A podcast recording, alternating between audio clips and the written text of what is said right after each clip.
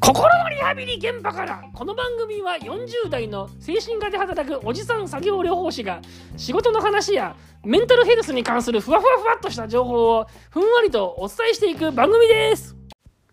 はい皆様こんにちは。あのねうつ病が給食うつ病の給食うつ病の給食2回目っていう時にまあ病院にかかっていなかったっていう方は結構いるんですね。うつ病になって1回休職しました。で2回目に休職しましたっていう時に、あ、精神科の受診、心療内科の受診って、もう実はその時もうやってませんでしたねっていう方結構いらっしゃいます。そういう方に結構出会うんですね。まあそのなんでその頃、まあ、精神科に受診しなかったかっていうのは人それぞれ理由があるんですけど、まあ、あの、一つあるパターンは、例えば、一回うつになって休職して、良くなって、お仕事とか戻るじゃないですか。で、まあ、お薬とかもだんだんこう減らしていって、完全になくなったりとかして、で、先生から、もういいかなって、もう来なくてもいいかなって、本当に良くなったからいいかなって言われて、で、やめてたと。精神科の受診もしなくて良くなったと。なんだけど、まあ、そこで、人はね、そうなると結構解放感があるんだって、やっぱね、そういう経験をした人はすごい嬉しかったって言いますね。精神科にずっと受診してて、良くなって、もう来なくていいよって言われたらもうすごい嬉しかったと。で嬉しかったよかった良くなったんだと思って働いてたんだけども、まあなんかのきっかけで調子が悪くなって、で、大体ね、その時なんかのきっかけっていうのはね、結構その、体の方から来る人結構多いんですよね。例えば、最近多いのはコロナね。コロナになって、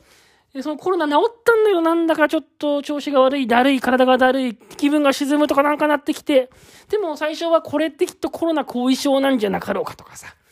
うつが再発したんじゃないんだと。きっとコロナの問題なんだとか思って、それで、またその自分が前かかった精神科にかかってみようって思わないって。そういう方が結構いますね。やっぱり一回うつで休職して良くなった。で、もう病院に来なくて良くなったっていう、そこのなんか解放感っていうか、やっぱ嬉しさがあるし、またあそこの精神科に戻りたくないっていうか、やっぱりまたメンタルを崩したと思いたくないみたいな。多分そういう気持ちが心のどっかにあって、これはうつの再発じゃないんじゃないかと。きっとコロナの後遺症なんじゃないか。とかね。風邪をすごい引いちゃって、そ風邪が長引いてるだけなんじゃないかとか。まあ、いろんな人いますよ。あと、もう親の介護がすごい忙しくて、もう自分の心とか体をメンテナンスしてるどころじゃなくなったとかね。あともう仕事が本当に忙しくってそれどころじゃなくなったとか。そうやって、まあ、また病院にかかろうと思わない。そうこうしてるうちにどんどんうつが進行して、気づいた時にはもうなんか動けなくなってますのだ。で、お休み、2回目の休職っていう。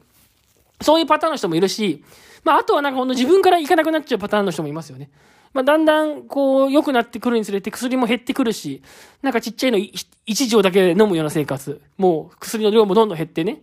で、その薬ももう調子がいい時は飲まなくてもいいよなんて先生から言われちゃったりするともう飲んだり飲まなかったり。薬もいいのかなみたいな。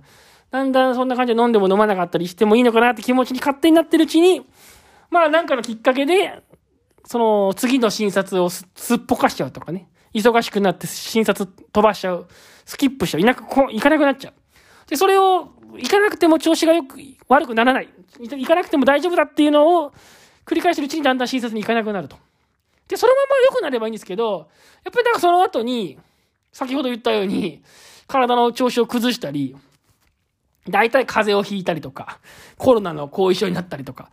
えー、それ以外の内科の疾患がある人はね、内分泌の問題がある人は内分泌の調子が悪くなったりとか、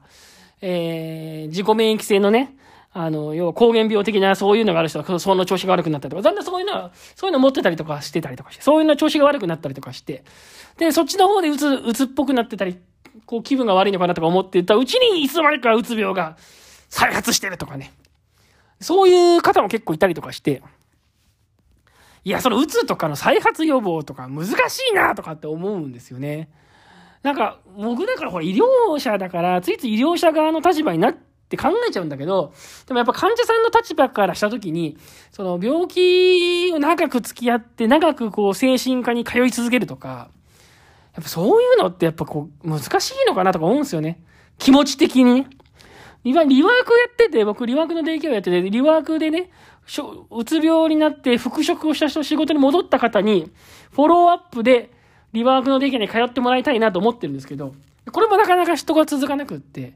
フォローアップでリワークに通い続けるって人結構なかなかいないっていうか、なかなかみんなね、最初は通いますとかって、リワーク使いながらフォローアップしながら復職しますとかって言うんだけど、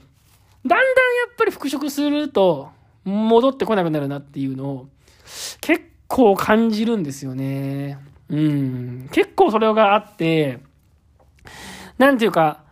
そうなんだよな。結構そういうところがあって、そこ難しいなと思ってますね。その、フォローアップもなかなか来たがらない。来たがらないんですよ。やっぱなんだかんだで仕事が忙しくなったり、体が元気になってくるとなんか、それどころじゃないっていうか、再発予防のためにリワークとか通った方がいいんだろうなとか、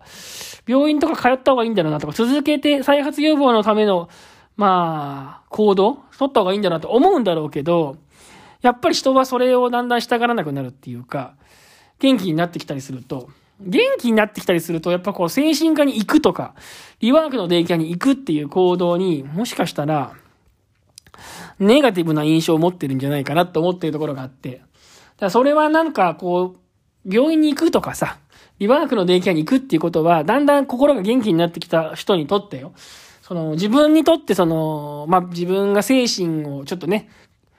病んでたっていうか、鬱だった頃の自分っていうところになんかやっぱ引き戻されるっていうかさ、そこに、そう、そうだった自分がそこにいたんだっていうのを、やっぱりこう思い出させるっていうかさ、そういう感覚があるんじゃないかなと思うんですよね。その病院に行くとか。リワークのデイケアをフォローアップで使うとかっていうのは、やっぱ病院に行くってことが。だからさ、やっぱ元気になってきた人、元気になればなるほど、やっぱ、あ、そうだ、昔は自分は調子が悪かったんだなと、メンタルの調子を崩したことがあるんだなって、だかそこの過去に、うん、立ち戻るような感覚になるような気がして、だからそういう自分の中にあるその、なんていうのかな、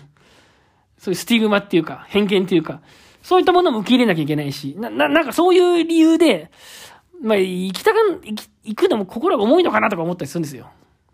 なんかさ、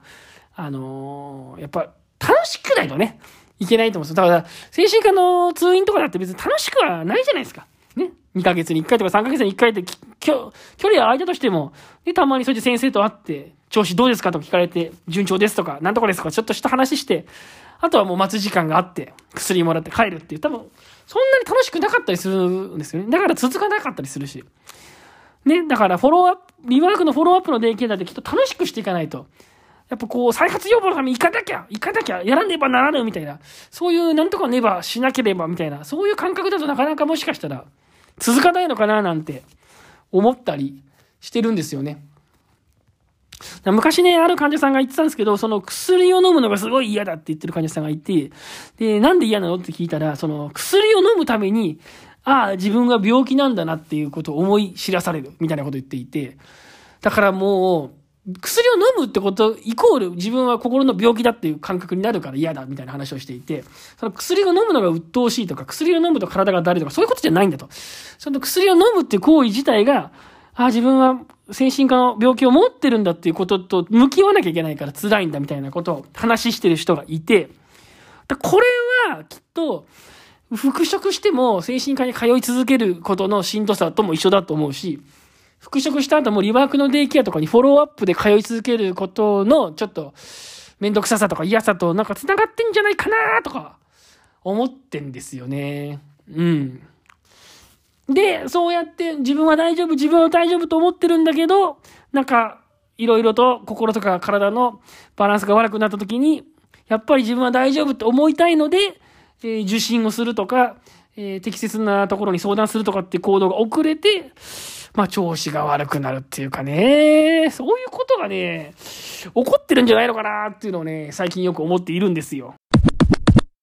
はい、というわけでね、まあ、ちょっとね、この話も本当はいろいろ話をしたかったんだけど、なんかちょっとだんだん考えもまとまんなくなってきたんでね、今日はこの辺で終わりにしようかなと思ってますね。はい、この番組はですね、えっと、40歳ぐらいのね、おじさんの作業療法士がね、なんかいろいろ喋る、あ、これ、この話はさっきしましたね。というわけで、この番組はですね、あの、なんだっけ、あ平日の朝にね、朝5時配信でやってますんで、また聞いてみたいなって方は、ぜひ番組のフォローの方ね、よろしくお願いいたします。で、番組の質問とか感想もね、求めてますから、私はいつも、いつも求めてますよ。あの、ぜひぜひ聞かせてください。それでは今日もありがとうございました。